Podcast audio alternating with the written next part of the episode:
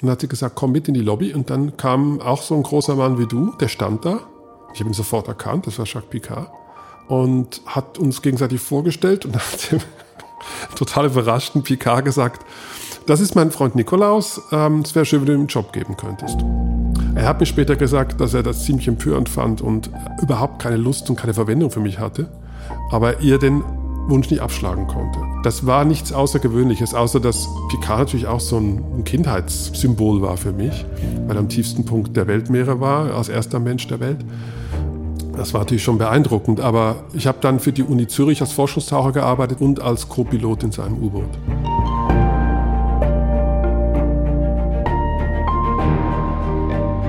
Helden der Meere. Der Blue Awareness Podcast mit Christian Weigand. Hallo und herzlich willkommen zu dieser Episode von Helden der Meere. Stell dir vor, eine weltweit bekannte, geschätzte und renommierte Meeresschützerin ist deine Mentorin. Sie schafft immer wieder herausragende Gelegenheiten für dich, die dich aber auch ganz schön fordern.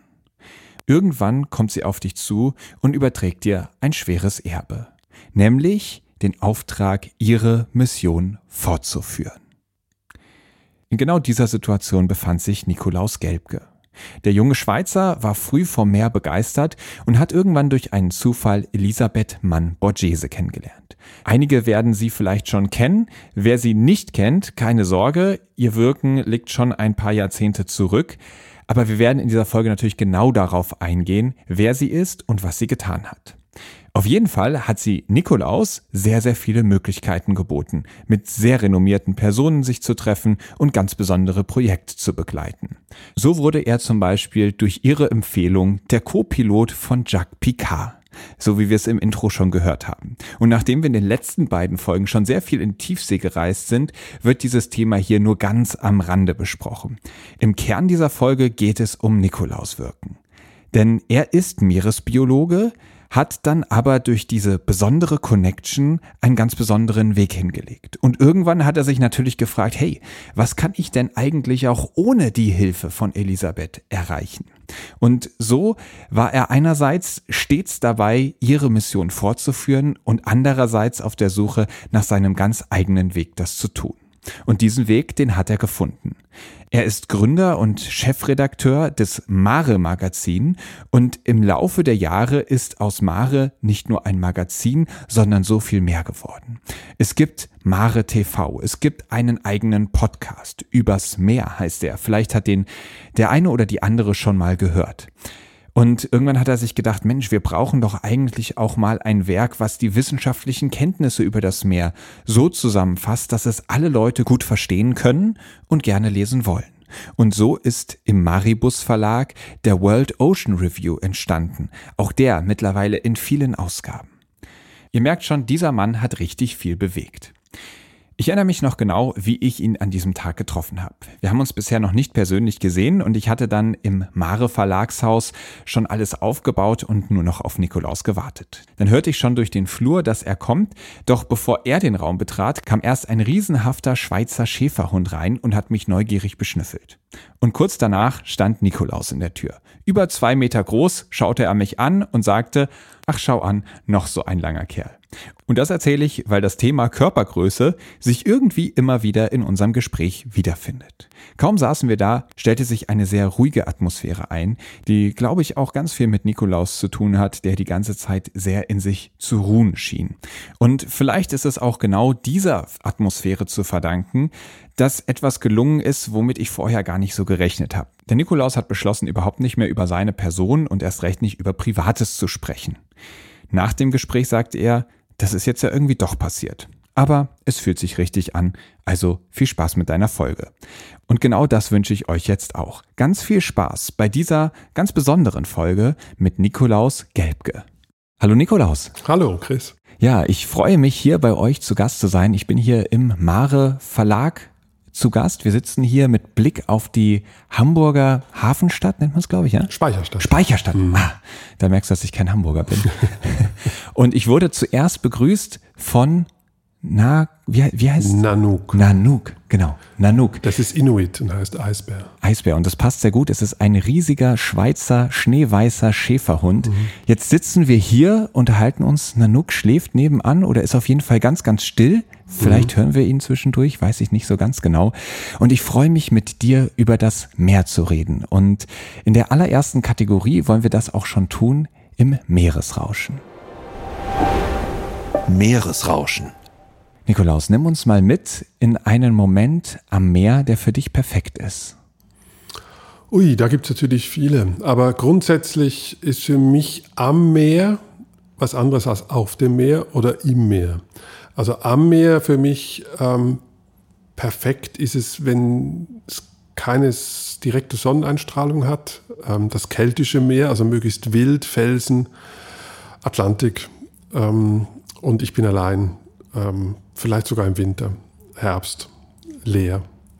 Ähm, das ist für mich eigentlich das Intensivste, wenn man mit der Brandung allein ist und mh, hm, das Gefühl hat auch am Atlantik von einer, von einer Ewigkeit, weil der Atlantik für mich immer so dieses Symbol darstellt für Unendlichkeit über Jahrtausende hin für die Menschen, weil sie nicht wussten, was dahinter ist. Und hm. erst dann nach Ende des 15. Jahrhunderts wurde es dann klar, was kommt. Also diese, diese Dimension und die Gewalt des Meeres und die Einsamkeit, das ist, wenn ich am Meer bin, für mich ein perfekter Moment.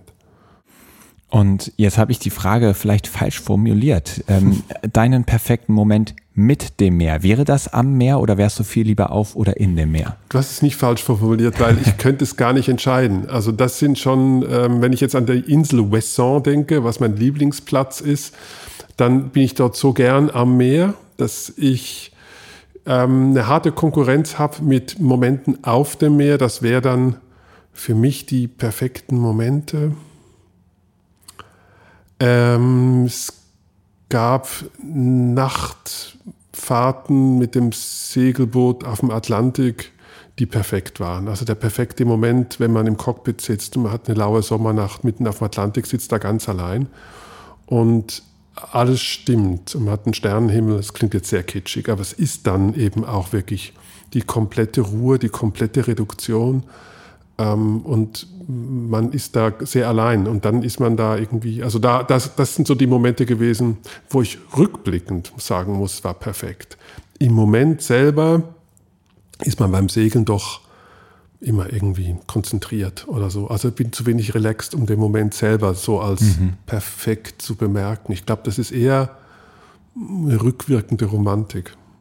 Und wenn du sagst, du bist da alleine, weil du allein an Deck bist oder ja. bist du auch eine Hand schon über den Atlantik gesegelt? Nein, ich bin nicht einhand über den Atlantik gesegelt. Okay. Ähm, ich hätte, glaube ich, das Vermögen nicht. Verstehe. Das klingt sehr schön. Du hast am Anfang eine Insel erwähnt, dein Lieblingsort. Mhm. Wie heißt sie genau? Wesson. Das Wesson. ist ähm, an der absoluten Spitze von der Bretagne mhm. Mm, bei Brest. Nimmt man die Fähre und fährt auf, da gibt es ein paar Inseln, die heißt Molène und ein paar andere Inseln. Und die äußerste ist die größte, das ist West, äh, Wesson. Und das ist eigentlich der letzte Zipfel Europas, bevor dann halt irgendein anderer Kontinent kommt.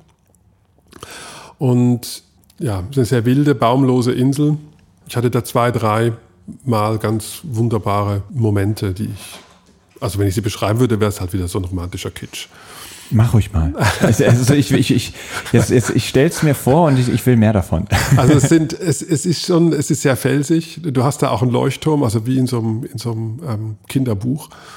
Und du stehst da und guckst auf den Atlantik und du hast immer diese Wellen, die sind immer da. Also der Atlantik wogt ja immer, auch ohne Sturm. Ja. Das heißt, du hast immer diese Brandung und da ist auch niemand. Da ist dann im Winter kein Mensch und du bist komplett allein. Und mh, mm, diese Insel besteht hauptsächlich nur aus kleinen, geduckten weißen Häusern.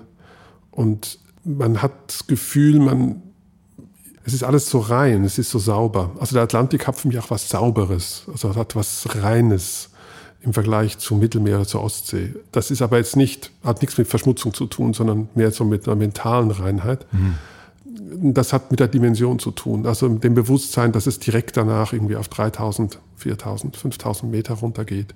Also auch dieses Bewusstsein der dritten Dimension, das ist da sehr stark. Was immer wieder auftaucht in deinen perfekten Momenten, ist die Einsamkeit, das Alleinsein. Mhm. Und Einsamkeit ist ja etwas, was viele wahrscheinlich eher als negativ konnotieren Mhm. würden. Ich war einsam. Was macht für dich den Zauber der Einsamkeit aus? Ich bin gern allein. Ähm, ich habe mal in mein Tagebuch geschrieben, da glaube ich, da war ich 19 oder sowas, habe ich mal reingeschrieben, lasst mich bloß alle in Ruhe, aber nicht allein. Ähm, und das ist irgendwie inzwischen so fast, hat sich jetzt verstärkt im Alter, dass ich ähm, immer lieber alleine bin. Ich bin kein Misanthrop, ich mag Menschen, aber ich gehe allen Veranstaltungen aus dem Weg. Oder auch, wenn, ich mag auch keine Abendessen von mehr als zwei, drei Leuten. Und ich mag die, ich mag einfach sehr die, die Ruhe, wenn ich arbeiten, lesen kann oder Musik machen kann. Also wenn ich etwas machen kann, worauf ich konzentriert bin. Und das ist dann allein natürlich am schönsten. Auch Wandern allein finde ich am schönsten. Das ist am intensivsten. Auch wenn mir der Austausch dann fehlt. Aber es ist doch, die Momente sind intensiver, finde ich. Ich kann mich dann besser konzentrieren. Ähm, und ja. Und fehlt dir, genau, du sagtest es eben, diesen Moment teilen zu können. Mir geht das häufig so, dass wenn ich tolle Momente alleine erlebe, was glaube ich leichter ist, weil man nicht abgelenkt ist die ganze Zeit, sondern so viel mehr aufnehmen kann, aber dann habe ich sofort diesen Impuls, ach, das würde ich jetzt gerne mit der und der Person teilen. Mhm, Das kenne ich gut. Das geht mir auch so. Ja, also mein Idealzustand, der zum Glück sehr häufig ist inzwischen. Ich bin allein und dann äh, ist meine Frau irgendwo noch in der Nähe. Man kann sich dann doch noch austauschen. Okay, verstehe. Ähm, aber ich habe das Erlebnis alleine und kurz danach kann man sich austauschen. Das ist eigentlich ziemlich ideal. Und das habe gemerkt während Corona, ähm, als Lockdown war und alle wahnsinnig gelitten haben, habe ich gemerkt, wie gut es mir plötzlich ging. Also ich fand diesen Lockdown himmlisch. Und das hat sich, ja, das ist so bei mir eher der Zustand. Ja, bevor wir jetzt in die nächste Kategorie springen, kurze Frage. Du hast gesagt, Musik machen. Du machst gerne Musik. Wel welche Art von Musik? Ich habe immer Klavier gespielt, aber schlecht, aber gern. Und ich spiele sehr intensiv Saxophon. Also ich tröte. Also ich bin nicht gut, aber ich ähm, mache sehr intensiv und nur für mich. Und auch da ohne Band und ohne andere Musiker. Ähm, es gibt ja Playbacks und Ja. Es, gibt, ähm, es gibt ja alles inzwischen im Jazz, wo man für sich improvisieren kann. Das ist so mein, mein täglich Brot auch. Schön. So, und jetzt gehen wir tatsächlich in die nächste Kategorie. Abenteuer Ozean. Und Nikolaus, als ich mich auf dieses Gespräch vorbereitet habe, war das für mich so ein bisschen, als ob ich bei einer Fernsehserie in Staffel 10 einsteige und denke, Wahnsinn, was hier alles passiert und mich frage, boah, wie hat das denn eigentlich angefangen? Und es fast ein bisschen schwierig ist, aus Staffel 10 zurück in Staffel 1 zu schauen und so diese, diese Anfänge mitzubekommen.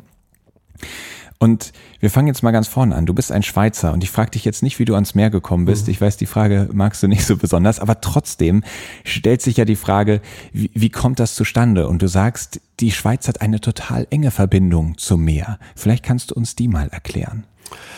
Das ist ein bisschen augenzwinkernd gemeint gewesen und habe dann aber festgestellt, dass es tatsächlich so ist. Also das hat vielleicht den Ursprung in der Sehnsucht, was ja ein sehr unterschätztes ähm, Gefühl ist. Und die Schweizer haben ja keinen Meereszugang. Das heißt, das Meer existiert immer nur in der, in der Fantasie im Grunde genommen. Und wenn du jetzt jemanden fragst, der hinterm Deich lebt, ob er das Meer mag, dann sagt er, ja, ist mal da, mal nicht. Ne? Also das ist, die haben eine sehr pragmatische Einstellung zum Meer. Ähm, und die haben ja keine Sehnsucht. Und in der Schweiz ist es tatsächlich so, wenn man das, wir haben mal ein Schweiz-Heft gemacht bei Mare und haben festgestellt, dass es wirklich vielfältige Verbindungen gibt. Also angefangen bei Jacques Picard, der wichtigste U-Boot-Bauer und U-Boot-Taucher der Welt, ist ein Schweizer gewesen.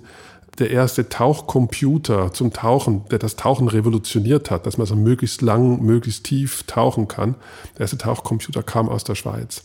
Ähm, früher kamen die besten Tauchgehäuse für Kameras aus der Schweiz, Hugifort. Die berühmteste Tauchtabelle neben der Navy-Tauchtabelle ähm, war die Bühlmann-Tabelle. Das ist eben abgelöst worden von den Tauchcomputern inzwischen. Aber Bühlmann war ein Professor an der Schweizer, an der Zürcher Uni. Also ich könnte jetzt noch endlos weiterreden. Es Ich gibt wirklich schon. da viele Beziehungen zum Meer, die Deutschland eigentlich gar nicht hat. Sagt er mit einem ganz breiten und schelmischen Grinsen. Ja, ihr seid so mehr das Waldvolk, ne? Vielleicht magst du mal beschreiben, deinen ersten Moment. Du bist an, ans Meer gekommen und direkt im Meer eingetaucht, in die Wellen gesprungen, allerdings ohne schwimmen zu können. Ja, ähm, und ich, das reißt einem ja immer gleich die Füße weg, wenn man starke Welle hat. Und das war bei mir. Und die meisten haben ja dann Angst. Und ich fand das toll. Also ich fand das toll, runtergedrückt zu werden. Und ich hatte von Anfang an das Vertrauen, dass ich wieder hochkomme. Ich habe dann auch Wasser geschluckt und fand das nicht toll. Aber ich hatte immer das Vertrauen, dass ich das überleben werde. Also ich hatte nie Angst dabei. Und dadurch ähm, hatte ich so ein, so ein Urvertrauen. Und dann fand ich diese Gewalt einfach nur faszinierend. Und das Medium mehr, also das Wasser, was einem umschmeichelt, mhm. das Salz, das fand ich alles spannend. Und wenn man keine Angst hat davor, ist es eben natürlich ausschließlich toll. Ich habe mich gefragt, ob das fast so ein bisschen metaphorisch für dein Leben sein könnte, ins Meer zu springen, ohne schwimmen zu können. Ach so. Also ich bin eher ängstlicher Mensch, äh, wenn es um so ähm, den Alltag geht. Aber ich, ich, ich, ich mag mich tatsächlich gerne, wenn du darauf anspielst, ähm, mich beruflich oder auch kaufmännisch oder so in, in Situationen zu begeben, die ich nicht einzuschätzen vermag. Also so was Neues ausprobieren, zu gucken, passt das oder passt das nicht. Also diese Herausforderung mhm. annehmen, ähm, das, das mag ich sehr gern, das stimmt. Genau, darauf hatte ich angespielt und wir werden heute sicherlich noch einige dieser Momente auch beleuchten. Also deine Liebe zum Meer begann mit einem rückhaltslosen Reinspringen. Wie ging es denn dann weiter? Also du hast dein Abitur gemacht und danach war klar, du möchtest irgendwas mit dem Meer machen. Und das ist ja wie so häufig, wenn man aus der Schule kommt, jetzt noch nicht so ganz konkret.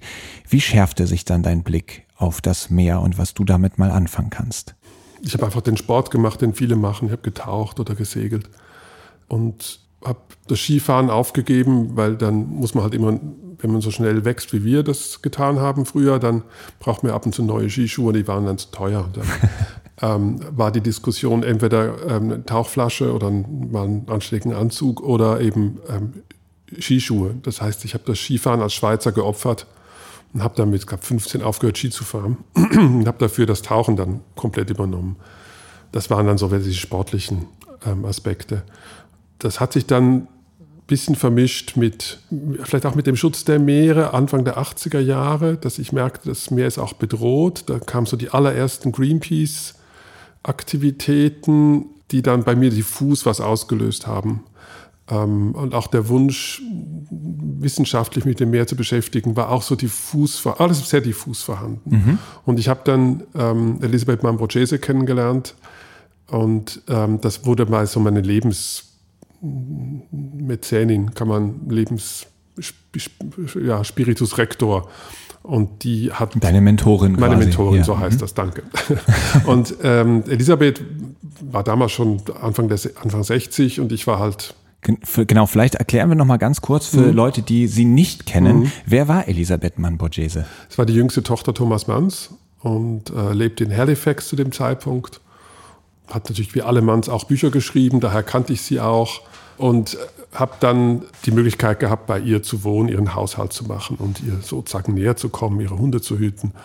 Und, und, und ganz kurz nochmal, wie kam der Kontakt zustande? Das ist ja nicht selbstverständlich. Das ist ja eine der Personen, wenn es darum geht, wer sich zu der Zeit für den Schutz der Meere eingesetzt hat.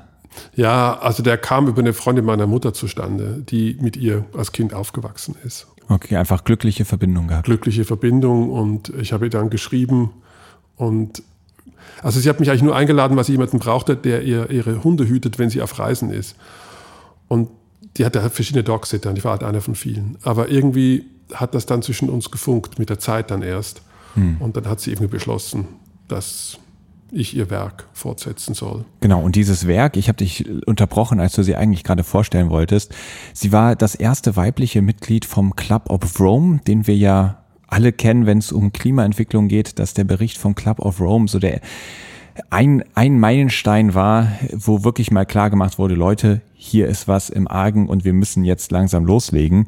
Sie hat 1982 auch das Seerechtsabkommen was eine politische Meisterleistung eigentlich ist, eine der schwierigsten juristischen Abkommen, kann man sich so vorstellen, überhaupt äh, mitverantwortet hat und auch den Internationalen Seegerichtshof mit eingerichtet hat 1996. Du kannst mich gerne korrigieren, wenn ich da irgendwie was durcheinander bringe oder falsch sage. Nein, alles gut. Alles also gut. sie hat einfach dann den Prozess des äh, dritten Seerechts, es gab früher andere Seerechtsabkommen, aber Ja. dieses Seerechtsabkommen ist das umfassendste Regelwerk der Geschichte ever. Und da ist sie halt maßgeblich verantwortlich gewesen, dass es überhaupt zustande gekommen ist. Also ihre politische Agitation war eigentlich verantwortlich, dass wir jetzt dieses Regelwerk haben. So, und bei ihr warst du Dogsitter Hm. und hast da eine Zeit lang als einer von vielen einfach auf Hunde aufgepasst und sie eben privat kennengelernt. Und wann wurde sie zu deiner Mentorin? Naja, in, innerhalb dieses Prozesses, wir haben irgendwie festgestellt dann, dass wir uns ja teilweise ähnlich sind und ich, ich weiß gar nicht, ich habe sie mal gefragt, wie das bei ihr angefangen hat, dass sie mich irgendwie anders wahrgenommen hat als nur als Dogsitter. Und das hatte mit verschiedenen absurden Momenten zu tun. Zum Beispiel war das, dass ich ihr irgendwann gesagt habe, dass ich ihren Bruder lieber lesen mag als ihren Vater. Also, dass ich die Klaus spannender finde als Thomas Mann. Und da musste sie wahnsinnig lachen. Er hat gesagt, das hat mir natürlich noch keiner gesagt, weil alle verehren natürlich ihren Vater und huldigen ihr aufgrund ihres weltberühmten Vaters und nicht aufgrund ihres, ähm, ihres Bruders. Und sowas fand sie dann so amüsant und hat dann nachgefragt, warum. Dann haben wir uns über Literatur unterhalten oder ich habe auch gesagt, das ist die einzige Verfilmung eines Buches, die besser ist als das Buch selber, ist Tod in Venedig von Visconti. Und das waren so, sagt sie später, so Momente, wo sie sagte, das ist schon sehr frech, ähm, wo sie dann so aufgehorcht hat. Und ähm, ich glaube, inhaltlich war ich einer der ersten Menschen für sie, weil ich halt so jung war und beeinflusst war, und sie war, wie gesagt, schon Anfang 60, der ihr klar gemacht hat, dass man die Meere auch wirklich schützen muss. Also sie war ja keine Meeresschützerin, sondern sie war ausgebildete Pianistin. Ähm, sie hat am Konservatorium in der Schweiz, in Zürich, ähm, Piano studiert und hatte auch weltberühmte Pianolehrer, unter anderem Wladimir Horowitz, also mit die berühmtesten Pianisten der Welt waren ihre Lehrer, spielte hervorragend Klavier und hat dann über eine politische Arbeit mit ihrem Ehemann sich eigentlich mehr mit internationaler Politik beschäftigt und dann erst über eine, über eine Rede vor der, vor der Vollversammlung der UNO, wo es um die Freiheit der Meere ging, die Unabhängigkeit der Meere, ihr Spielfeld gefunden. Das war aber immer politisch besetzt. Es ging ja immer um die Gerechtigkeit innerhalb der Welt, die sie über die Meere manifestieren konnte. Und das Umweltbewusstsein, das sie inzwischen als Umweltschützerin auch wahrgenommen wird, rückwirkend, das kam sehr viel später. Das, kam, das war gar nicht in ihrem Bewusstsein. Sie hat die Meere politisch gesehen, dann wirtschaftlich. Und das war etwas, was du beisteuern konntest. Ja, das würde ich jetzt mir nicht anmaßen zu sagen, dass ich es unbedingt beigesteuert habe, aber es gibt, ähm, es gibt so Schlüsselmomente ähm, an der Uni, wo ich ja auch studiert habe, wo wir in einem Seminar waren und ähm, wo ich dann als einziger im, in der gesamten Klasse eigentlich die Ökologie noch mit eingebracht habe in so einem Seminar. Mhm. Und das hat sie ziemlich angefixt. Das war so ein Moment, wo ich glaube, wo sie dann einfach durch meine Generation, gar nicht unbedingt durch mich persönlich, gemerkt hat, Mensch, Umweltschutz ist auch was. Das ist jetzt wie mit Fridays for Future oder mit mhm. KlimaaktivistInnen. Das ist dann ähm, wo dann die älteren Herrschaften dann irgendwie auch vielleicht, hoffentlich, ein bisschen von der Jugend lernen. Ja. Und hat sie dir am Ende einen Auftrag, eine Aufgabe, eine Mission mitgegeben? Also wenn man jetzt mal ganz kitschig so in einem so, so einen Stereotypen von so einem Mentor, einer Mentorin sich äh, vorstellt, dann ist das ja häufig so, dass sie einen dann auf irgendwie ja, leider schicken. kann man sagen. Also es war sehr anstrengend, weil sie hat dann irgendwie beschlossen, so ich, weil wenn sie dann älter wird, dass ich ihr Werk fortsetzen muss und dann in diese Schuhe zu steigen von ihr, die sind natürlich einfach zu groß. Also die Frau war so dermaßen erfolgreich und berühmt und zwar nicht umsonst berühmt. Ähm, sie hat mir dann die ganze, sie hat mich einfach mitgenommen immer auf ihre Reisen. Und das war schon für mich damals, waren diese Reisen eine Überforderung. Also ich habe dann mit weltberühmten Leuten gegessen. Ich war 21 und habe mit Kissinger gegessen oder mit Gorbatschow mehrfach und mit solchen Leuten. Ähm, das, da ist man überfordert, wenn man mit 21 den Vize-Generalsekretär der UNO rumchauffiert und mit dem zu Abend isst. Ähm, das hat mir geholfen, den, die Angst oder so vor großen Namen zu verlieren, aber ähm, ich kam natürlich in dem Alter gar nicht mit dieser Welt zurecht. Ich habe nur gestaunt und war so Betrachter und das war komplett überfordert eigentlich. Und dann wächst man halt so ein bisschen rein. Dann habe ich mich auch mal ein bisschen distanziert für, von ihr für zwei, drei Jahre, um dem Einfluss mal zu gucken, kann ich überhaupt was alleine? Weil sie mhm. hat mich überall gefördert. Sie hat überall angerufen oder Briefe geschrieben, sagt, geben Sie dem einen Job. Und das hat immer geklappt. Also wenn sie jemanden gebeten hat, hat das immer anschließend stattgefunden. Und das, das ist dann so, dass man es gar nicht mehr weiß, ob er irgendwas selber kann. Ne? Verstehe. Und du bist dann auch mal mit äh, Jacques Cousteau, du hast ihn vorhin abgesprochen, in einem seiner Tauchboote abgetaucht. Jacques Picard. Äh, ja. Genau. Wie kam es dazu? War das auch ein Brief von Elisabeth, der das geführt hat? So ähnlich. Sie hat mich angerufen und hat gesagt, hast du Lust nach Genf zu kommen? Und ich habe da in Kiel studiert und da habe ich gesagt, nach Genf. Ja, kommst du nach Genf? Ich bin in Genf, komm nach Genf. Ja, dann habe ich was gemacht, was sie gesagt hat und bin nach Genf und dann war sie in so einem sehr schönen Hotel am Genfer See und hat mich da empfangen. Und dann hat sie gesagt, komm mit in die Lobby. Und dann kam auch so ein großer Mann wie du, der stand da. Ich habe ihn sofort erkannt, das war Jacques Picard. Der war auch so zwei Meter.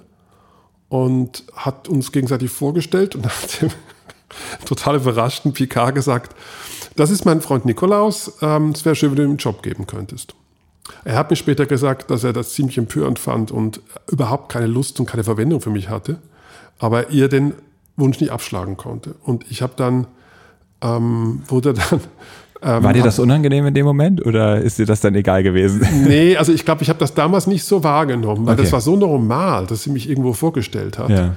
Das war nichts Außergewöhnliches, außer dass Picard natürlich auch so ein Kindheits- oder Jugendsymbol ja. war für mich, ja, ja. weil er am tiefsten Punkt der Weltmeere war, als erster Mensch der Welt. Das war natürlich schon beeindruckend, aber ich habe dann für die Uni Zürich als Forschungstaucher gearbeitet in einem Projekt, was er begleitet hat mit dem U-Boot äh, für verschiedene Doktorarbeiten habe ich dann als Taucher gearbeitet und als Co-Pilot in seinem U-Boot. Also bist du häufig mit ihm abgetaucht? Häufig nicht, aber ein paar Mal. Und Co-Pilot heißt, du wurdest eingewiesen, wie man das Ding steuert? Nein, und er hat gesteuert, ich saß daneben und habe vielleicht mal den Greifarm bewegt. Ganz ehrlich, ähm, zum Glück hat er mich nicht ans Steuer gelassen. Aber ich habe das schon, du, ach, kann ich, weiß ich nicht, ob ich das hätte können, aber ähm, nein, nein, er hat das gesteuert und ich saß daneben, war eigentlich für die wissenschaftliche Probennahme dann verantwortlich. Zwei so lange Kerle in einem Tauchboot, mhm. das äh, klingt nach Gelenkschmerzen. Nee, weil er das ja selber gebaut hat und weil er so groß ist, hat es geklappt. Das war nämlich der ah. große Vorteil. Mhm. Sehr schön. Werbung. Es gibt viele atemberaubende Geschichten aus den Ozeanen zu erzählen. Mit Worten und mit Bildern. Vielleicht hast du ja auch schon mal darüber nachgedacht, eine Kamera mit ins Wasser zu nehmen, um deine Erlebnisse so festzuhalten, dass sie dich und andere begeistern. Dabei stellt das Element Wasser Fotografinnen vor ganz spezielle Herausforderungen. Und es geht wirklich nicht nur darum, die Kamera wasserdicht zu verpacken, viel wichtiger ist es, die Besonderheiten der Unterwasserfotografie zu verstehen und sich selbst sowie die Ausrüstung darauf einzustellen. Und genau deshalb gibt es Pan Ocean Photo, das Haus der Unterwasserfotografie. Dort werden TaucherInnen auf ihre nächsten Abenteuer vorbereitet und das Equipment auf ihre individuellen Bedürfnisse abgestimmt. Und das gilt für alle Könnensstufen. Seien es EinsteigerInnen, die mehr Qualität in ihren Bildern sehen wollen, oder die absoluten Profis, die den Anschluss an den höchsten Stand der Technik nicht verpassen wollen. Das Besondere bei Pan Ocean Photo, dort kannst du das Equipment sehen, in die Hand nehmen, ausprobieren und dich ausgiebig beraten lassen. Neben dieser Beratung zum richtigen Setup will Pan Ocean Photo aber auch das Wissen vermitteln, wie man unter Wasser großartige Aufnahmen macht. Darum bieten sie Workshops und Reisen an, die voll im Zeichen der Unterwasserfotografie stehen. Wenn auch du dich für die Unterwasserfotografie interessierst, dann schau doch mal in Münster bei Pan Ocean Photo, dem Haus der Unterwasserfotografie vorbei.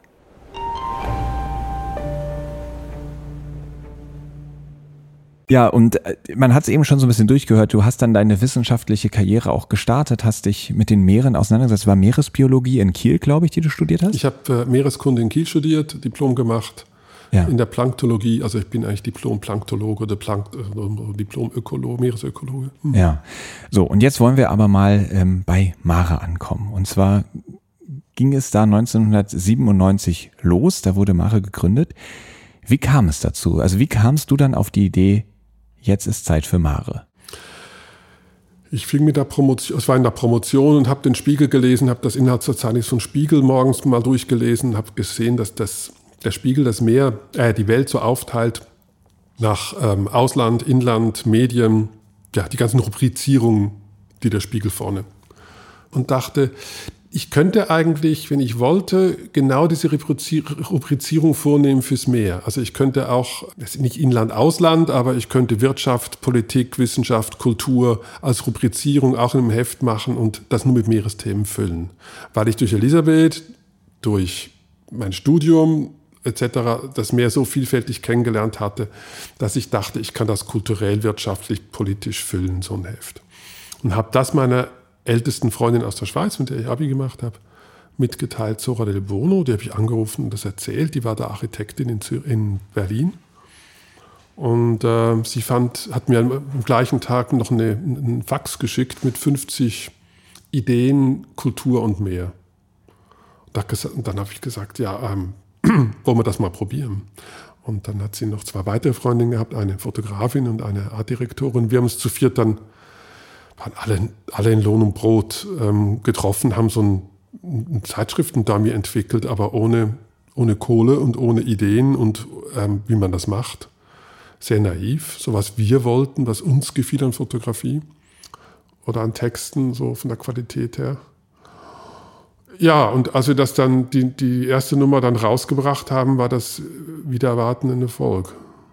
Also das war nicht beabsichtigt. Wir haben dann alle unseren Jobs kündigen müssen. Also ich habe meine Doktorarbeit dann, die ist fertig, aber ist, ähm, ich habe die Disputation bis heute nicht gemacht. Also Hast du das mal bereut? Ja, ja klar. Ja. ja. Und wie wurdest du dich der thematischen Vielfalt der Meere bewusst? War das so der Punkt, wo du äh, in diesem Spiegel geschaut hast und gedacht hast, Mensch, das kann man alles für die Meere machen? Oder gab es vorher schon Momente, in denen du einen umfassenderen Blick aufs Meer bekommen hast, wo du gemerkt hast, wie vielschichtig das ist? Ich habe es vorher gemerkt. Ich habe, ähm, ich hatte 1991, glaube ich, ein Buch herausgegeben, Unendliches Meer, wo es um die Zerstörung der Meere ging. Und da habe ich selber drin geschrieben, aber auch schreiben lassen, andere.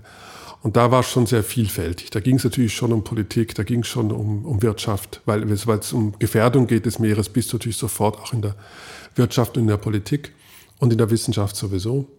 Und da glaube ich, da hatte ich schon diese Vielfalt natürlich verstanden ähm, und hatte auch die Faszination dafür. Ursprünglich ist mir die GAP klar geworden über Elisabeths Schaffen mhm. und über die Leute, die sie kennt. Dafür, da bin ich wohl sensibilisiert worden für die Idee, die Meere jetzt so vielschichtig zu betrachten. Mhm. Ja, wenn wir in dieser Metaphorik sind von man springt ins Meer, ohne schwimmen zu können, war das vielleicht so die, ein weiterer solcher Moment. Ich bringe eine Zeitschrift raus, Mare, ohne sowas vorher gemacht zu haben. Wie, wie, konnte das überhaupt so gut starten? Also du warst jetzt ja als Meeresökologe nicht unbedingt für journalistische äh, Aufgaben berufen. Hast du das, war das ein Zufallstreffer oder hast du vorher schon ja. geahnt, dass du es gut kannst, weil du ein also, Buch geschrieben hattest? Ja, so? genau. Also es zwei, das stimmt beides. Also ich hatte vorher für Zeitschriften geschrieben ein bisschen, also nur ein paar, vielleicht so zehn Artikel und eben dieses Buch gemacht. Da hat er mich im Verlag gefragt ähm, oder hat ihm die Stub für Meereskunde, also jetzt Geomar Kiel, angefragt, wer das machen könnte. Und da habe ich die Hand gestreckt und gesagt, hätte ich Lust zu. Und ich habe das neben meiner Doktorarbeit, dieses Buch gemacht und es fiel mir total leicht. Ich fand das eigentlich im Vergleich zur Naturwissenschaft, so ein Buch zu machen, wirklich einfach. Mhm. Und ähm, das war auch erfolgreich und es war ein ganz kleiner Verlag aus Gießen. Und trotzdem, das ging alles ganz gut. Ich glaube, darum habe ich mich überhaupt daran getraut. Aber von der ersten Idee bis zur Umsetzung habe ich mir natürlich dann, also haben wir Leute gefragt, die helfen. Also wir hatten dann natürlich ähm, sehr, sehr erfahrene Journalisten, die uns mit uns, also die wir an Bord geholt haben.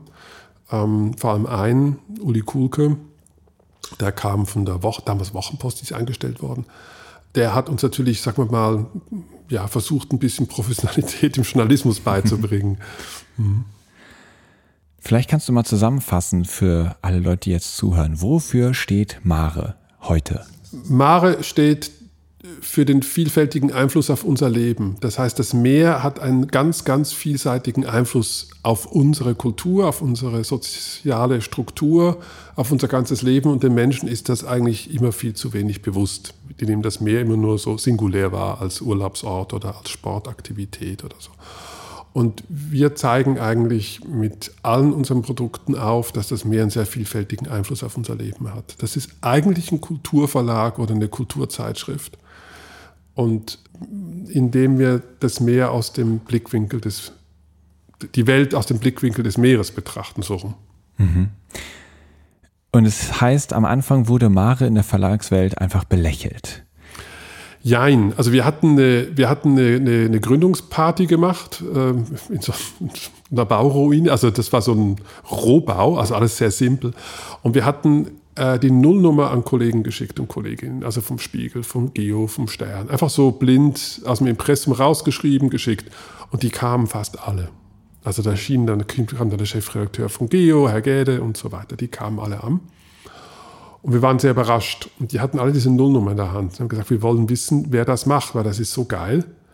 Ähm, das ist journalistisch so wertvoll. Ähm, das ist eigentlich ein Heft, das wir alle gern machen würden bei Grunland Ja oder beim Spiegel oder so, aber nicht dürfen, weil sowas funktioniert nicht. Ähm, das ist viel zu anspruchsvoll, ihr habt viel zu lange Bildstrecken, äh, die Fotografie ist viel zu gut, ihr seid viel zu wenig oberflächlich, um das mal negativ auszudrücken ähm, und haben gesagt, wir wollten uns was angucken, aber ihr werdet wohl die zweite Nummer nicht schaffen. Und dann sind die alle am nächsten Tag nach Hause und haben das überall geschrieben oder es gab, ich glaube, in der Woche über 100 Rezensionen über unser Heft und überall stand genau das drin. Es ist zu schön, um zu überleben, es ist zu gut zum Überleben, es ist zu tiefgründig, um zu überleben, die Fotografie ist zu epo epochal, um zu überleben und so weiter. Und das eine bessere Werbung kann man nicht kriegen als, als die. Und wir hatten sofort einen unglaublichen Zuwachs an Abonnenten. Das hat, also unser Todschreiben, das Todschreiben der Kollegen hat uns eigentlich auf die Welt geholfen. Das ist ja geil. Mhm.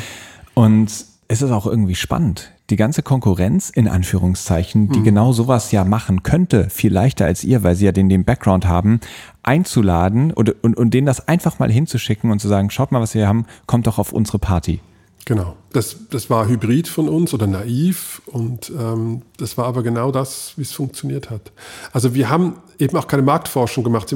Uns wurde auch vorgeworfen bei, dem ersten, bei der ersten Ausgabe, also bevor die auf den Markt kam, also diese Nullnummer, ihr macht das doch nur für euch. Also das sind, dann haben wir gesagt, ja, für wen denn sonst? Also wir haben gar keine Marktforschung, wir wissen gar nicht, wen wir ansprechen wollen. Wir haben uns über Zielgruppen nie Gedanken gemacht. Mhm. Wir machen das, was wir gut finden. Ist das bis heute so geblieben?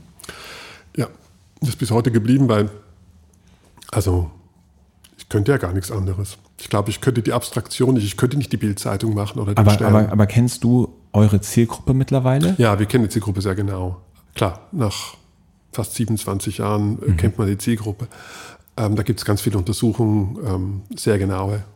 Und die ist aber immer dieselbe geblieben. Also wir haben eben dann immer die gleichen Menschen angesprochen. Und wer sind sie? Das sind hauptsächlich urbane Menschen, also hauptsächlich Städter. Ein paar mehr Männer als Frauen, so 60, 40. Ähm, die sind etwas älter, also im Durchschnitt so Mitte 50. Ähm, also von jung bis alt. Also es erreichen uns Briefe in Sütterlin-Schrift, aber auch von sehr jungen Leuten. Aber im Durchschnitt sind sie sind auch sehr gebildet. Jeder Vierte ist habilitiert oder promoviert. Wow. Ja. Also die sind alle sehr gebildet und städtisch und kulturinteressiert in erster Linie. Mit dem Meer haben die eigentlich nichts am Hut. Also die Untersuchungen zeigen, dass wir mit der Zielgruppe der Taz und der Zeit am nächsten sind. Mit dem Meer haben sie eigentlich nichts zu tun. Nein.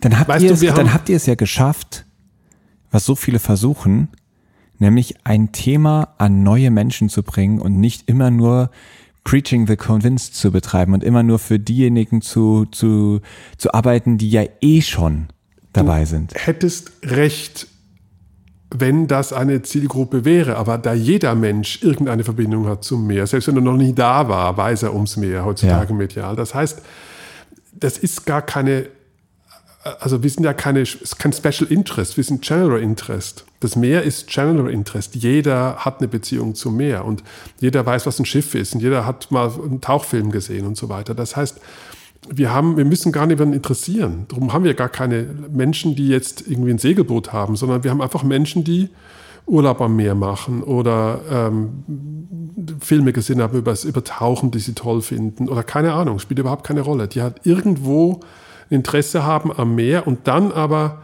eigentlich die Form des Journalismus schätzen. Also ähm, lange Reportagen, wir produzieren ja alles selber, wir kaufen nichts ein. Wir sind eine, der letzten Zeitschriften, die permanent Autoren und Fotografinnen um die Welt schicken, nonstop, ähm, um exklusive Geschichten zu erarbeiten. Das heißt, diese Art von also so qualitativen Journalismus, die gibt es ja kaum mehr. Mhm. Ähm, und ist gerade bei Gruner und Jahr, die jetzt RTL heißen, ja quasi gerade, gerade am Sterben leider, ähm, aufgrund von Profitgier ähm, und, und, und Größe. Und wir können es natürlich leisten, wenn wir so klein sind. Ja, also eigentlich, sie kommen vielleicht übers Meer und bleiben da wegen der Qualität. Das ist so die Theorie. Hm. Wir springen jetzt mal in die nächste Kategorie am Abgrund der Meere. Am Abgrund der Meere.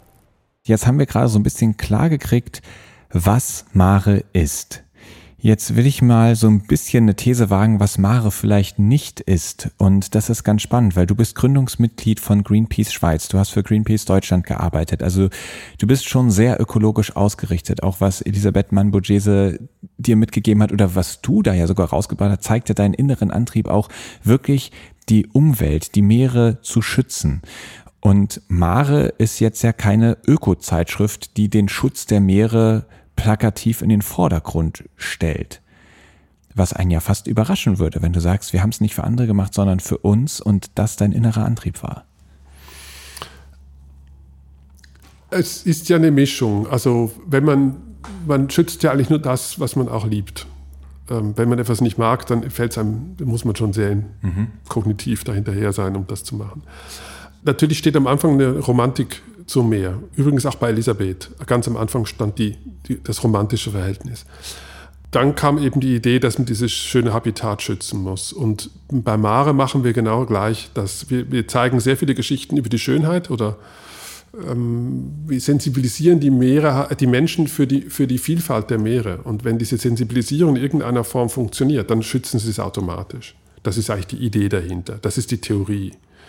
In der Praxis haben wir natürlich journalistischen Alltag, da denken wir nicht permanent darüber nach. Aber wir haben natürlich andauernd ökologische Artikel im Heft. Äh, andauernd ähm, ähm, haben wir, haben wir da, berichten wir natürlich über Versauerung oder Erwärmung der Meere etc. Aber auch sehr viel ja, politische Geschichten, große Reportagen über Menschen, die am Meer leben, etc. etc. Ähm, weil das einfach dazu gehört, dass man die Menschen zuerst für ein Thema sensibilisiert.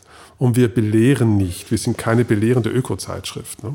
Weil dafür habe ich das Gefühl gehabt, gibt es eben Greenpeace, da gibt es andere, die können das besser. Und ich mag das auch nicht. Ich mag auch nicht, den großen Zeigefinger zu schwingen. Das ist etwas, was mir, was, was, was mir, was mir nicht entspricht. Und ich glaube, das ist auch ein kleines Geheimnis von uns, dass wir die Leute einfach so mitnehmen, aber nicht, sag mal, moralisch verhaften. Hm. Ja, diese, das, was du am Anfang gesagt hast, wer das mehr liebt, der will es auch schützen. Das ist ja dieselbe Idee, die auch hinter diesem Podcast steht. Deswegen äh, kann ich das komplett nachvollziehen. Und trotzdem hast du irgendwann gesagt, pass auf, wir brauchen noch mal ein zweites Format, was sich aber genau diesen Problemen widmet. Und seit 2010 veröffentlicht der Maribus Verlag den World Ocean Review. Wann gab es den Moment, in dem du gedacht hast, den braucht es jetzt noch? Also ungefähr 2005 hatte ich den äh, Weltklimabericht vom IPCC ähm, so wahrgenommen, dass ich verstanden habe, dass das keine neuen Erkenntnisse der Wissenschaft ist und dass die Wissenschaftlerinnen eigentlich den, diese Erkenntnisse nur, nur zusammentragen und veröffentlichen. Das heißt, der Klimabericht war inhaltlich nichts Neues. Was neu war, war, dass es so eine große Aufmerksamkeit in den Medien gab. Im Grunde genommen wurde dort das Wort Klimawandel erfunden. Das ist vorher kaum, kaum richtig da gewesen in den Massenmedien, in der Bevölkerung. Und der IPPC hat das ähm, ganz stark ins Bewusstsein gerückt. Da dachte ich, hm, es ist eigentlich falsch, wenn man das nicht viel mehr auf die Meere fokussiert. Also ähm, Weltklima geht es natürlich um Desertifikation etc. etc., aber nicht in erster Linie um die Meere. Aber das Klima wird auf den Meeren gemacht und die Meere leiden unter dem Klima und das war mir klar. Und darum dachte ich, man muss einen Bericht machen, einen jährlichen oder anderthalbjährlichen Bericht über den Zustand der Weltmeere. Auf dem Niveau vom IPPC, das ist natürlich ein bisschen hybrid zu glauben, dass man das kann, aber Das war dann ein paar Jahre Vorbereitung, inhaltlich, finanziell, ähm, organisatorisch ähm, war das eine große Herausforderung, hat aber dann geklappt. Finanziert wird das von der Stiftung von Elisabeth. Und ähm, die, der Input kam dann über meine ehemaligen Kollegen von Geomar zustande. Und inzwischen ist der Inhalt partnerschaftlich verantwortet von allen deutschen Meeresforschungsinstituten. Das ist fast wie eine Konsensmeinung der deutschen Meeresforschung, die wir veröffentlichen. Und wir im Verlag bereiten das eigentlich nur so auf, dass es so sinnlich ist, so einfach verständlich ist, so hübsch ist, so lesbar ist und trotzdem immer noch dem wissenschaftlichen Anspruch ähm, genügt, dass es eben auch lesbar ist. Mhm. Und tatsächlich ist es ja auch kostenlos verfügbar. Also du hast mhm. eben die Finanzierung gesagt, es geht jetzt über eine Stiftung. Das heißt, jeder Mensch, also ihr zu Hause könnt auch, wenn ihr sagt, wow, das würde ich gerne mir mal durchlesen. Mittlerweile gibt es sieben dieser World Ocean Reviews und ihr könnt sie euch online kostenlos herunterladen, alle durchlesen. Man kann sie sich auch als gedruckte Version bestellen. Das kostet dann, glaube ich, nur die Versandkosten. Nee, kostet gar nichts. Noch nicht mal die Versandkosten. Nein, es ist alles komplett kostenlos. Ähm, wir sind eine gemeinnützige Firma, es ist eine GmbH, ja. Maribus. Und ähm, nichts kostet irgendwas. Ähm, man kann einfach eine E-Mail schreiben oder das direkt bestellen im, auf der Webseite vom World Ocean Review. Und dann kann man einen von den oder alle runterladen, was zum Glück viel gemacht wird. Also wir sind im sechsstelligen Bereich pro Jahr der Downloads sogar noch viel höher. Da rede jetzt nur von der Printversion. Die machen wir auf Englisch und auf Deutsch. Das heißt, wir haben ungefähr auch doppelt äh, gleich viel englischsprachige wie deutsche mhm. Versendungen. Das teuerste für uns ist die Portokosten. Tatsache. Ja. Und äh, inzwischen gibt es den auch auf Thailändisch, auf Japanisch und auf Chinesisch. Mhm. Also der, der, asiatische Raum kam von sich aus. Also ist das zu. nicht nur in Deutschland weit ein wissenschaftlich relevantes und wichtiges Werk, sondern weltweit eigentlich absolut, das absolut, führende Werk. Absolut weltweit inzwischen und ja, wir kriegen Bestellungen aus Südafrika, Südamerika, wo auch immer. Spannend. Wenn du versuchst, ein umfassendes Bild über den Zustand der Meere und also die wissenschaftliche Meinung aufzunehmen, zu verstehen und sie so aufzubereiten, dass sie verständlich wiedergegeben werden kann, hast du ja selbst ein extrem umfassendes und aktuelles Bild. Welche Bereiche oder gibt es da Bereiche, die für dich ganz besonders drängend sind, die dich ganz besonders berühren? Ja, also du meinst in der Gefährdung der Meere? Ja.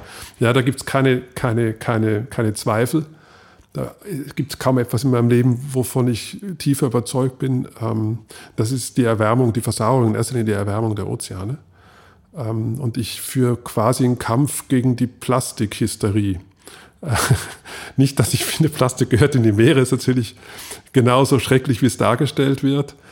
Aber die Menschen investieren, glaube ich, viel zu, also viel zu viel Gedanken in Plastikvermüllung, die sie eher in Erwärmung stecken sollten.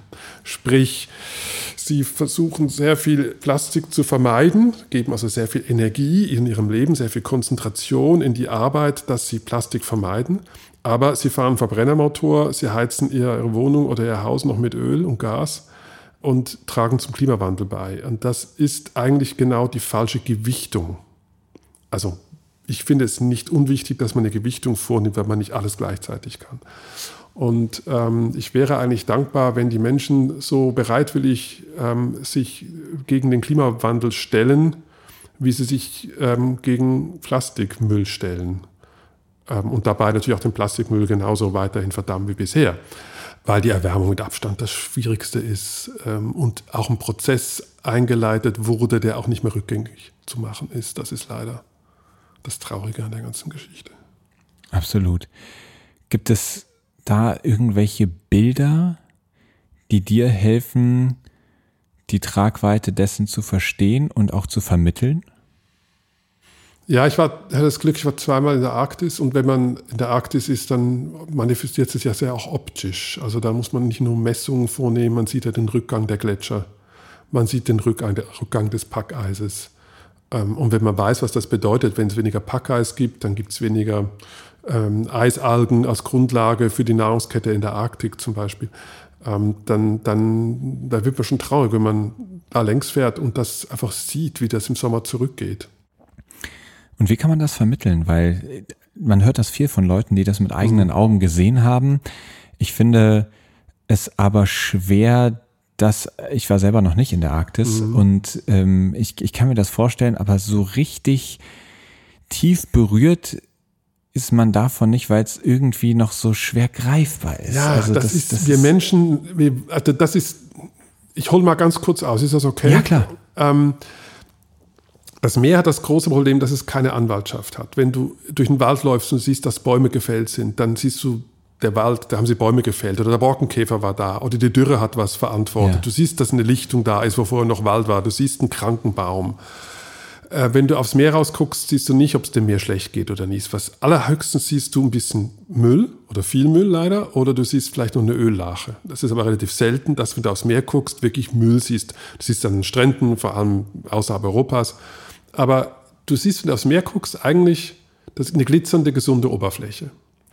Und du erkennst nicht, dass das Meer gerade an Multiorganversagen stirbt.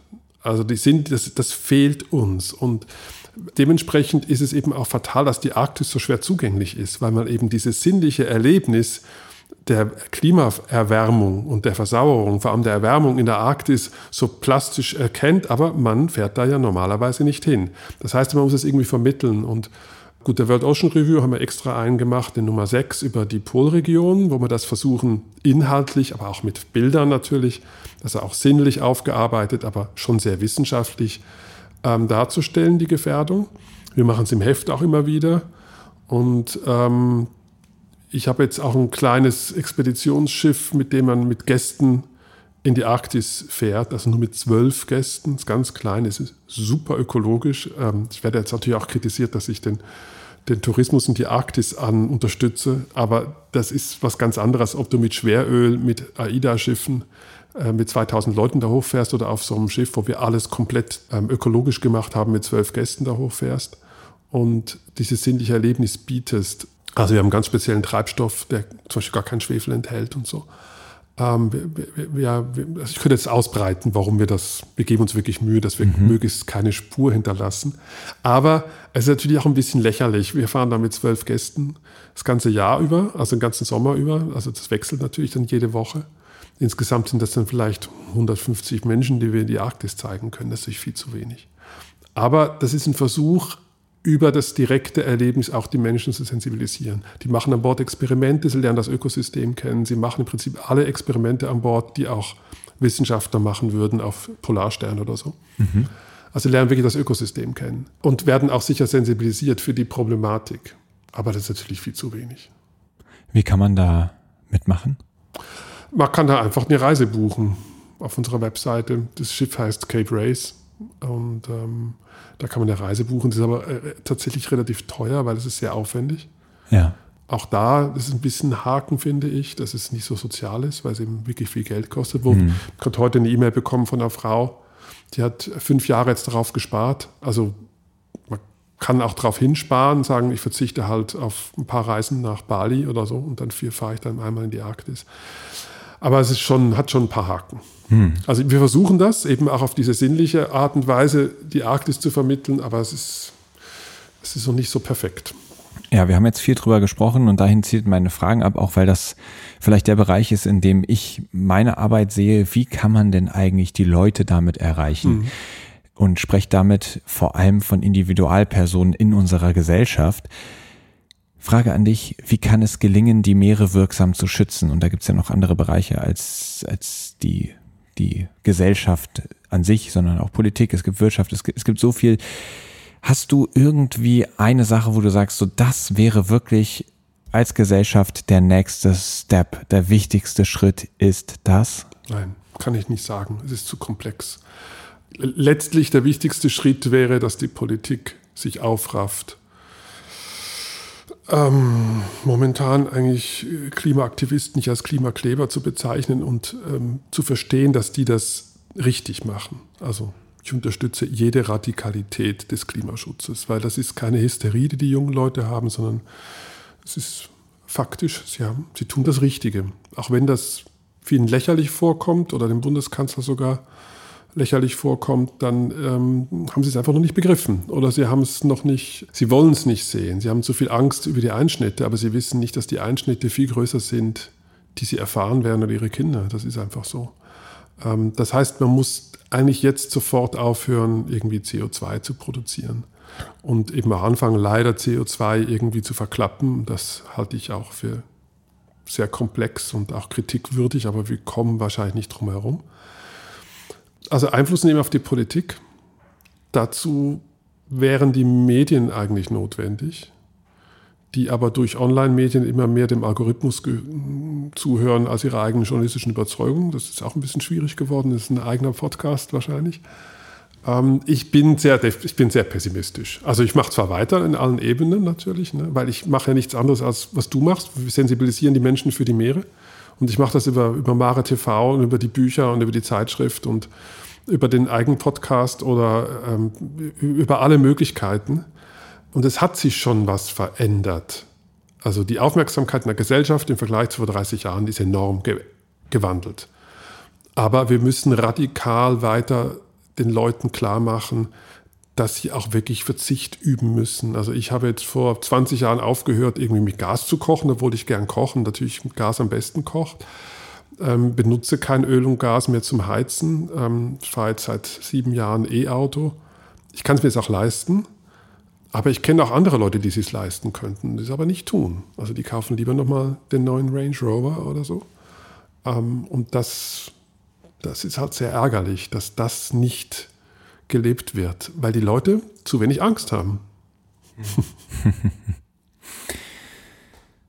Wir springen mal in die nächste Kategorie, das Logbuch. Logbucheintrag. Jetzt haben wir schon angefangen, dich ein bisschen besser kennenzulernen. Das ist auch das Ziel in diesem, in dieser Kategorie. Und du hast gerade gesagt, du bist wirklich pessimistisch. Was hilft dir dabei, trotzdem dran zu bleiben? Kann ich schwer sagen. Ich habe Elisabeth damals mal gesagt, dass ihre politische Arbeit doch eigentlich sinnlos ist, weil wir uns ja oft unterhalten, wie die Realpolitik aussieht. Und dann habe ich als junger Mensch immer wieder gesagt, das macht doch alles keinen Sinn oder wieso machst du das so? Und irgendwann hat sie mich ziemlich angeblufft und hat gesagt, wenn du mir permanent sagst, dass ich eigentlich einen hoffnungslosen Kampf gegen Windmühlen führe, dann verliere ich langsam die Kraft. Und das hat mich sehr geprägt, weil ich glaube, man muss einfach weitermachen. Also das ist eine moralische Verantwortung. Es hat was mit Ethik zu tun, mit einer letztlich philosophischen oder kann auch sagen religiösen Überzeugung dass wir ähm, die Welt nicht so verändern dürfen, wie wir es gerade momentan tun. Ähm, das hat gar nichts mit einer eigenen Angst um meine Existenz zu tun. Das ist mehr so eine ethische Überzeugung. Deswegen ist es auch ganz unwichtig, ob ich jetzt was verändere oder nicht, weil ich muss abends ins Bett gehen und ein gutes Gewissen, Gewissen haben. Also da gibt es ja noch andere Regeln in unserem Leben, die wir befolgen. Wir sind ja sehr abendländisch geprägt alle und denken nicht groß über ethische und moralische Fragen nach normalerweise im Alltag. Also wir schlagen ja nicht sofort zu, wenn uns was nicht passt, etc. Also wir haben ja schon ein paar Spielregeln festgelegt und diese Spielregeln, die befolge ich auch für den Meeresschutz, auch wenn ich nicht denke, dass ich jetzt groß was verändere. Also das ist eine, eine Überzeugung und wenn man die hat, dann kann man ja nicht mehr anders handeln. Stimmt. Ja, apropos Logbuch in dieser Kategorie fällt mir natürlich auf, dass du ein Meeresmensch bist und die schreiben hin und wieder Logbuch, vor allem wenn sie auf dem Schiff sind. Und du hast mal ein eigenes Schiff gebaut. Ein Boot. Ein Boot. Ja. Äh, das wäre meine Frage gewesen. Was für eine Art Schiff war das? Ein Floß, mit dem man gerade so in Kiel über die Förde kam oder ähm, war es dafür gedacht, die Welt zu umrunden? Äh, ich hatte, äh, ich habe immer nur in Frankreich gesegelt in der Segelschule. Es gibt eine riesige Segelschule in Frankreich, Glennon heißt die, in der Bretagne und da war ich als Jugendlicher, bin ich immer in diese Segelschule gegangen. Und als ich nach Kiel kam zum Studieren beim Geomar, ähm, da fehlte mir das. Und ich habe aber auch festgestellt, dass ich einfach mit 2,3 Meter drei zu groß bin für die meisten Boote. Ich kann nicht aufrecht stehen zum Kochen und so und das stößt mir in den Kopf an und habe dann irgendwann mir den Kopf gesetzt, ich muss mein eigenes Boot bauen. Und das habe ich dann parallel zu meiner Promotion auch gemacht. Ich habe drei Jahre lang also selber gezeichnet und entworfen und dann ähm, haben wir das gebaut. Wer ist wir? Ähm, ich habe zwei Leute aus einer Wohnwagensiedlung, die umgeschult wurden zu Bootsbauern. Die habe ich angestellt. Ähm, Ach, du hast die angestellt? Ich habe die angestellt, ja. Und wir haben zu dritt dieses Boot angefangen zu bauen. Und das hast du mit dem Gehalt getan, was du äh, in deiner Doktorandenstelle verdient hast? Nee, da hatte ich ein bisschen gespart schon. Ja. Das war eine Sache, die, seit ich zwölf bin, wollte ich immer ein Boot bauen. Und das war natürlich auch, wenn du das, also wie ich die gerade eingeführt habe, die beiden, also die haben also vom Mindestlohn keine Rede. Also darf ich jetzt gar nicht so aus, ausrollen, aber das war sehr alternativ. Ne? Wir haben im Ja. Bauwagen gewohnt und ähm, das war wirklich sehr sportlich.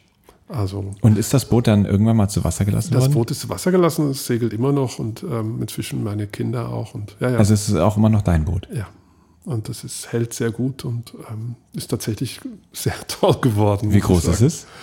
Das ist 14,5 Meter. Das ist komplett aus Holz, ein Kielschwerter.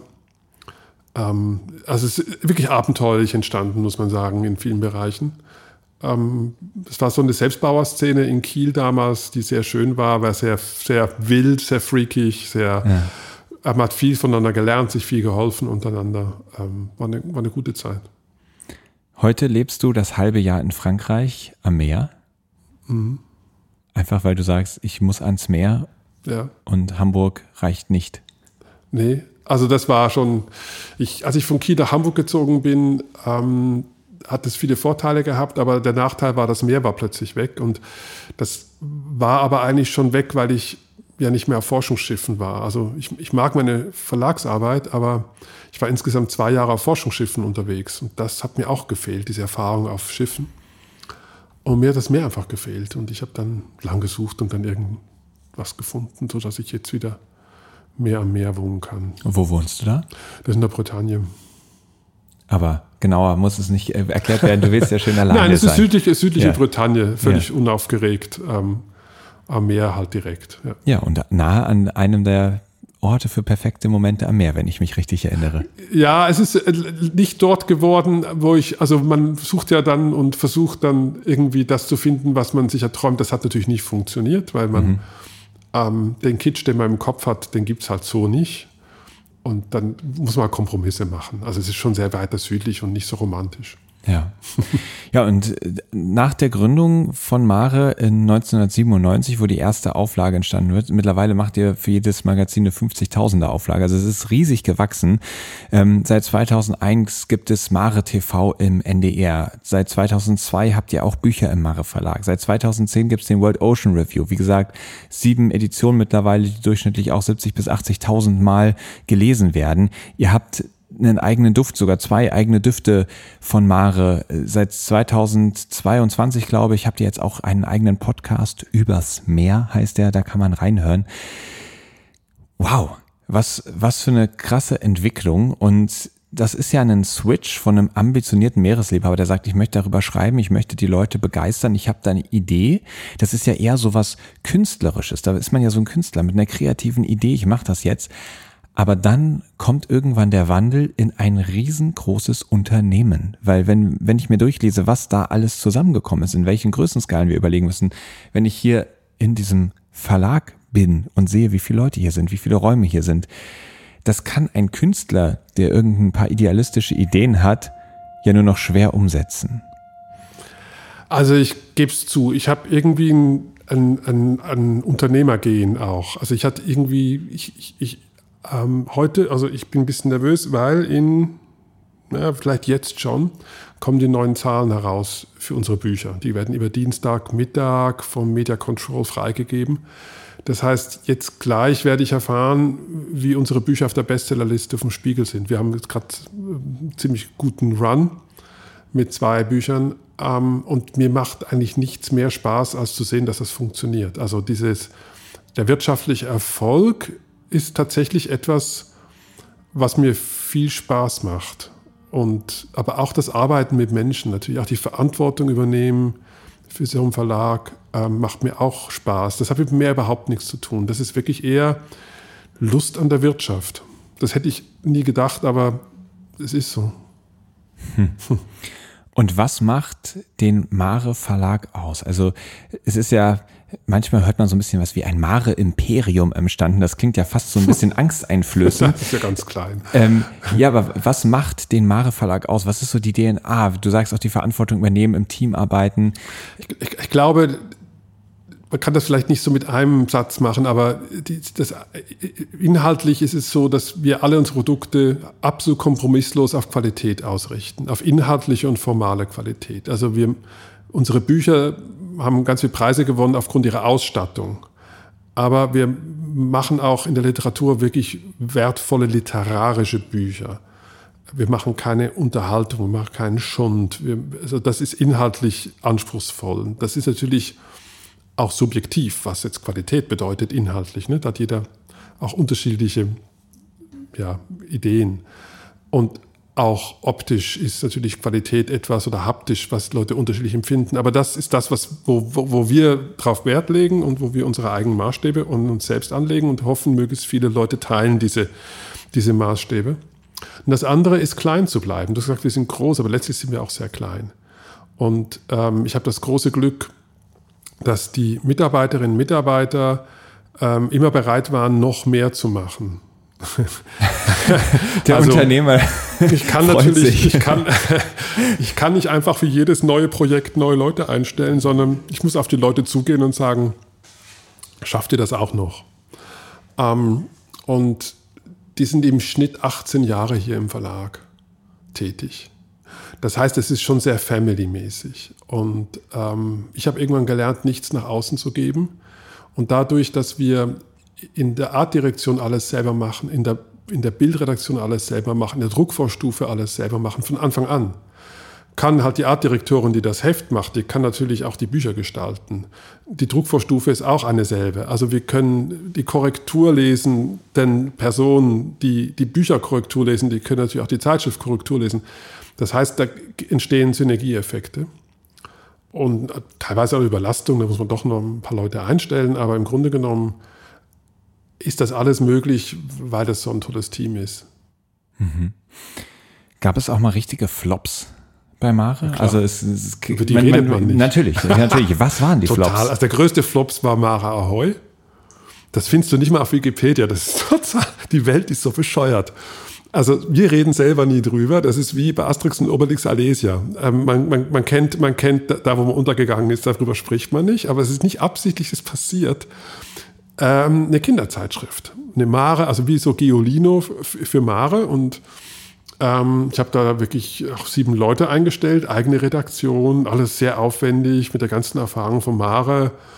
Und wir, wir sind grandios gescheitert. Ähm, nach einem Jahr wurde es dann eingestellt, weil wir es einfach überhaupt nicht hingekriegt haben, Kinder und Jugendliche zu, zu festen. Also meine eigenen Kinder haben Geolino gelesen, anstatt meine eigene Zeitschrift.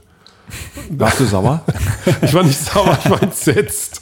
Ich habe auch nicht raus, ich habe auch bis heute nicht rausgefunden, was wir falsch gemacht haben. Aber das war so schon total. Gibt es denn ein Erfolgsrezept? Äh, irgendeine Zutat, wo du sagst, die ist es, die, die streue ich rein und damit läuft es ja, zumindest das besser? toll, dieses Gewürz. Ne? Ja. Nein, wir haben auch bei den Büchern, man weiß im Vorfeld nie, was ein Erfolg wird und auch im Nachhinein. Also die erfolgreichsten Bücher von Mare, da weiß ich bis heute eigentlich nicht, warum sie erfolgreich waren. Also Mhm. Ähm, und das, das ist bei Büchern, du kannst keinen Bestseller planen und auch selbst im Nachhinein gibt es ein paar Hinweise, warum vielleicht ein Buch gut funktioniert hat, aber eigentlich nicht wirklich. Es gibt da kein Rezept, auch bei den Titeln. Also man würde immer behaupten, äh, Delfine würden immer funktionieren auf dem Titel. Das Heft war eine Katastrophe mit Delfinen auf dem Titel bei uns. Spannend. Mhm.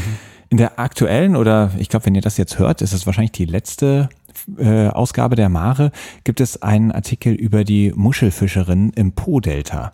Und im letzten Absatz, da wird sinngemäß gesagt, die Gesellschaft dort ist noch nicht weit genug, dass eine Frau, und viele dieser Muschelfischerinnen sind eben Frauen, dass eine Frau dort eine Führungsposition übernimmt. Ich glaube, im Verband der Muschelfischer und Muschelfischerinnen.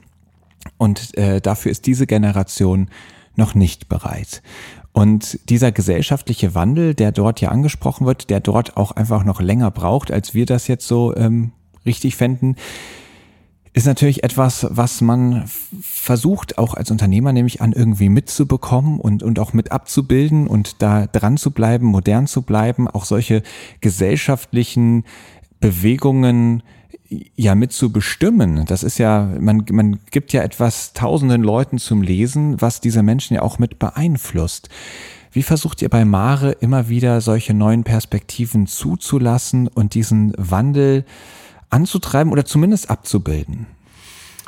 Ähm, indem wir sehr unhierarchisch arbeiten, glaube ich, und weil wir uns eben auch so lange kennen. Also was ich eingangs sagte in der Redaktion, wir sind ewig schon zusammen. Und das kann ja auch eine Gefahr sein. Das ist, es wird auch sehr laut manchmal. Also wir haben uns auch wirklich extrem in der Wolle. Und wenn ich das mit anderen Redaktionen vergleiche, ist halt nicht irgendwie der Inner Circle, der was bestimmt und die anderen gucken mhm. zu, sondern wir diskutieren das wirklich aus und aber es kann auch, ich meine, auch eine kann, Gefahr sein im mhm. Sinne von, die Leute sind alle schon so dabei, so lange dabei, dass wenig frischer Wind mit reinweht. Also wenn ich jetzt gucke, die, die, die ganz ja. jungen Leute, die sind so reflektiert, die haben so krasse mhm. Einstellungen, dass die einem echt, äh, ja, echt einen Spiegel vorhalten kann, ob, ob man es will oder nicht. Ich glaube, ich war, das ist eine gute Frage. Also wir sind ja alle alte Knacker inzwischen. Ähm, und trotzdem, glaube ich, gehen wir da ziemlich äh, klar um. Also ob auch bei Gendern etc., wir sind eigentlich alle gut davor.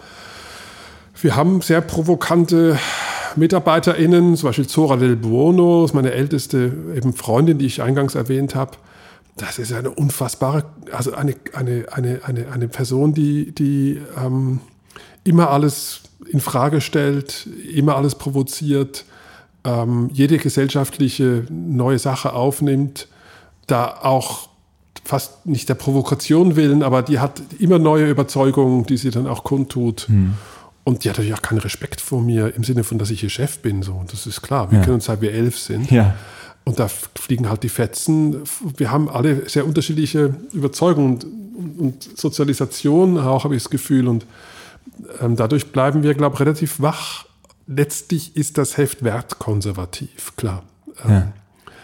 Ähm, diesen, wir haben kein modernes Layout. Ähm, ist nicht schrill und schnell. Und wenn ich mir ähm, das Layout jetzt von Barbie angucke und dass der jetzt gerade eine Milliarde Dollar eingespielt hat nach wenigen Wochen, ähm, dann komme ich schon ins Grübeln und sage, ich verfehle vielleicht doch die junge Zielgruppe, weil wir verbreiten halt nicht einfach die heile Welt. Das ist, ja.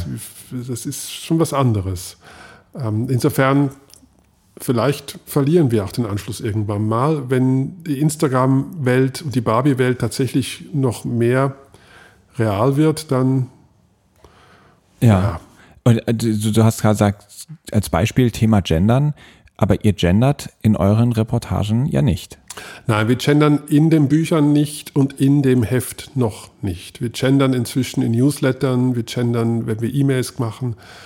Ich gender verschiedentlich, wenn ich spreche, also mit gesprochenem Sternchen und teilweise sage ich eben Autoren und Fotografinnen, ich versuche sie beide dann anzusprechen oder ja.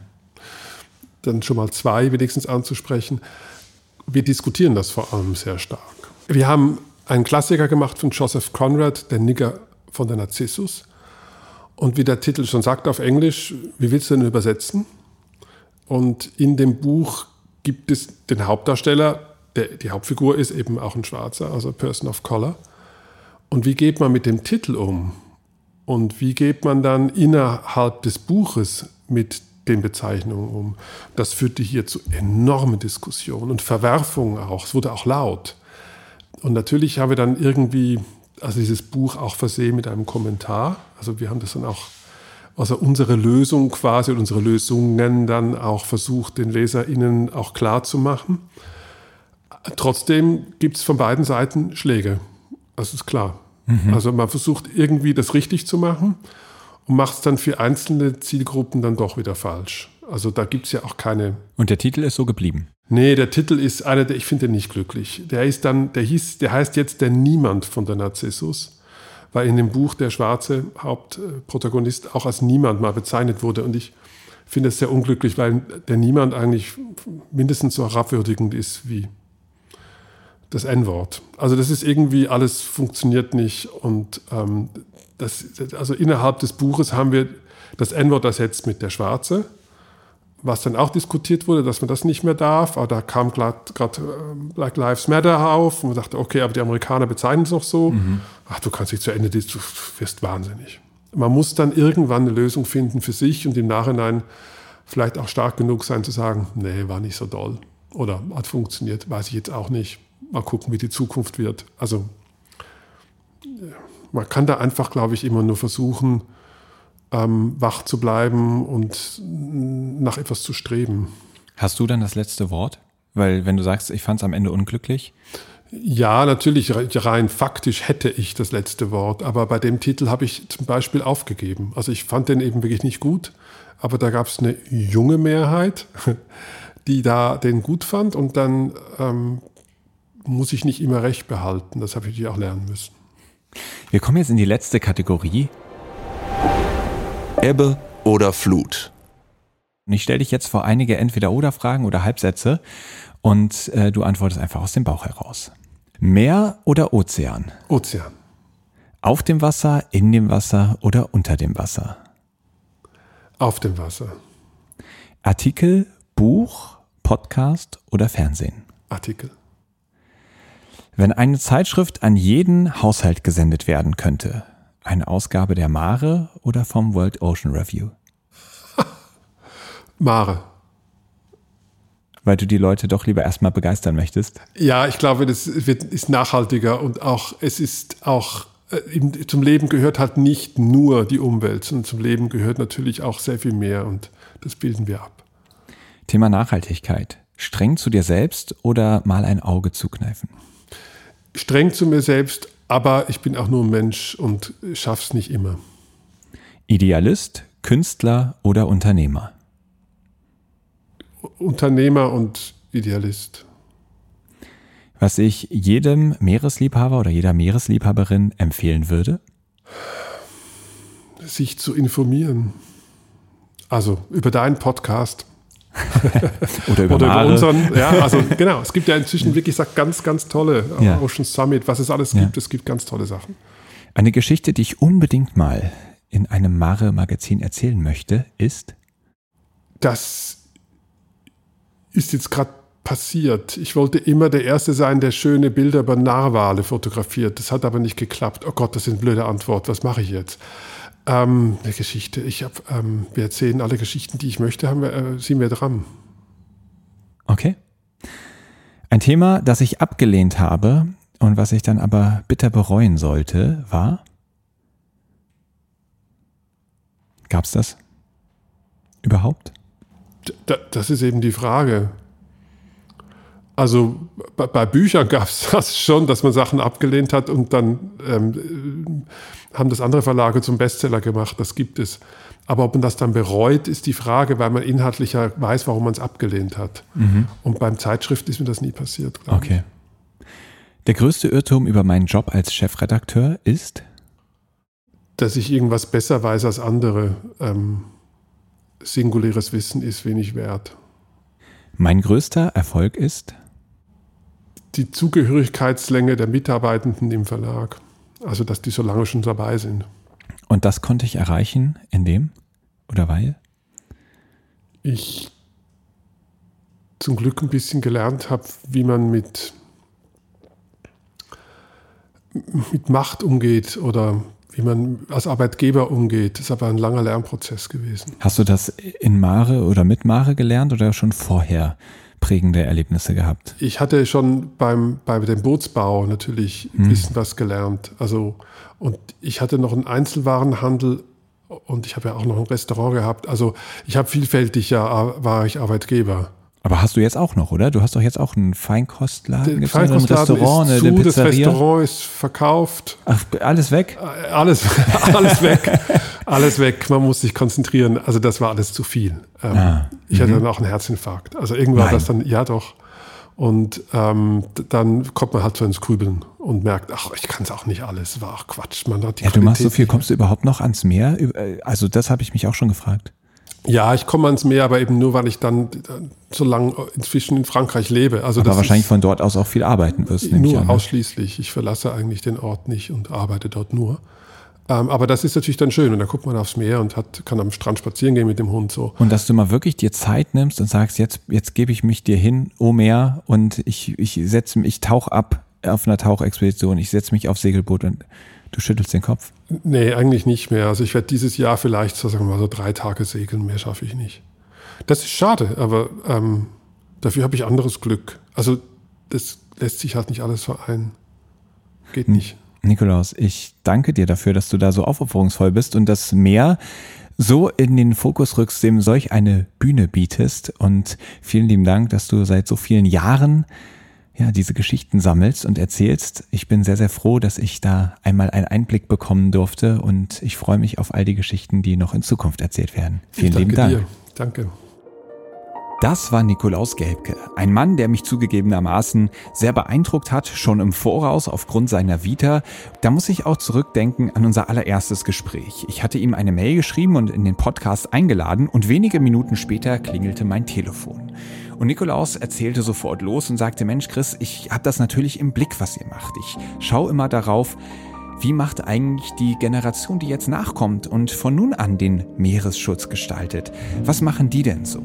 Und Erst durch unser Gespräch kann ich das so richtig einordnen, denn auch ihm wurde ja mal der Auftrag übergeben, die Meeresschutzarbeit fortzusetzen. Und so ist auch sein Blick darauf, natürlich wird auch er das irgendwann abgeben, übergeben und andere Leute rücken nach, die diese Aufgaben dann übernehmen. Und ich finde, das gibt natürlich diesem Podcast, aber vor allem dem Wirken all der Heldinnen und der Helden der Meere, ob sie jetzt in diesem Podcast waren oder nicht, ja, ein großes Gewicht, denn es ist eine Arbeit, die schon seit Generationen gemacht wird und die jetzt von uns fortgeführt wird. Und das finde ich einen sehr schönen und motivierenden Gedanken. Und auch ein weiterer Gedanke wurde hier sehr deutlich, denn Kontakte und Connections helfen einfach weiter. Ich habe durch den Podcast natürlich das große Vergnügen, sehr, sehr viele Menschen kennenzulernen. Und mich erreichen auch immer wieder Anfragen, wo Leute sagen, hey, ich fand es total spannend. Könntest du mir mal einen Kontakt zum Gast der letzten Folge herstellen? Ich würde total gern mal ein Praktikum in die Richtung machen. Und meine Erfahrung ist, die meisten meiner Gäste freuen sich total darüber, wenn nach den Folgen noch interessierte Leute sich bei ihnen melden und sich daraus auch weitere Sachen ergeben. Dementsprechend möchte ich das hier einfach nochmal ausformulieren. Wenn jemand von euch Interesse daran hat, einige der Helden der Meere persönlich kennenzulernen, weil ihr ein Praktikum machen wollt, weil ihr Fragen habt oder, oder, oder, schreibt mir einfach. Ich kann nichts versprechen, aber wenn ihr ein Anliegen habt, dann trage ich das natürlich gerne an meine Gäste heran. Wie ihr wisst, findet vor jeder Folge ein Gewinnspiel statt, bei dem man häufig etwas gewinnen kann, was mit der vorherigen Folge zu tun hat. Und Nikolaus hat angeboten, ein Jahresabo der Mare zu verlosen. Also falls ihr diese Folge hört, kurz nachdem sie rausgekommen ist, schaut doch mal auf Instagram vorbei. Da gibt es den Account Helden der Meere, jeweils mit einem Unterstrich zwischen den Wörtern. Und dort wird an dem Montag nach dieser Folge für eine Woche ein Gewinnspiel laufen, bei dem ihr ein Jahresabo von der Mare gewinnen könnt. Jetzt kommt noch ein kurzer Hinweis zur Kategorie Flaschenpost. Ich fand die Idee grandios und habe mich total darauf gefreut, Nachrichten von euch zu empfangen und hier im Podcast dafür einen Platz einzurichten. Ich muss aber sagen, dass mich bisher doch keine Nachrichten erreicht haben. Das haben wir ja im Gespräch auch gehört. Nicht alles, was man sich vornimmt, ist immer von Erfolg gekrönt und vielleicht ist diese Kategorie Flaschenpost ja ein solches Beispiel, aber noch bin ich nicht bereit, sie aufzugeben. Dementsprechend gerne, gerne mir eure Flaschenpost schicken. Und vielleicht konkretisiere ich einfach nochmal, was das sein kann. Und das ist sehr, sehr breit. Ihr könnt gerne einfach Rückmeldungen schicken, indem ihr erzählt, wo ihr den Podcast gehört habt, was durch den Podcast Besonderes passiert ist. Ihr könnt gerne Geschichten erzählen, die ihr selber am Meer erlebt habt, die so cool sind, dass sie auch andere für die Meere begeistern können. Ihr könnt gerne Fragen, die ihr hattet, an Gäste aus vorherigen Folgen stellen und ich kann mal gucken, ob diese Gäste vielleicht bereit sind, darauf auch noch eine kurze Antwort zu senden.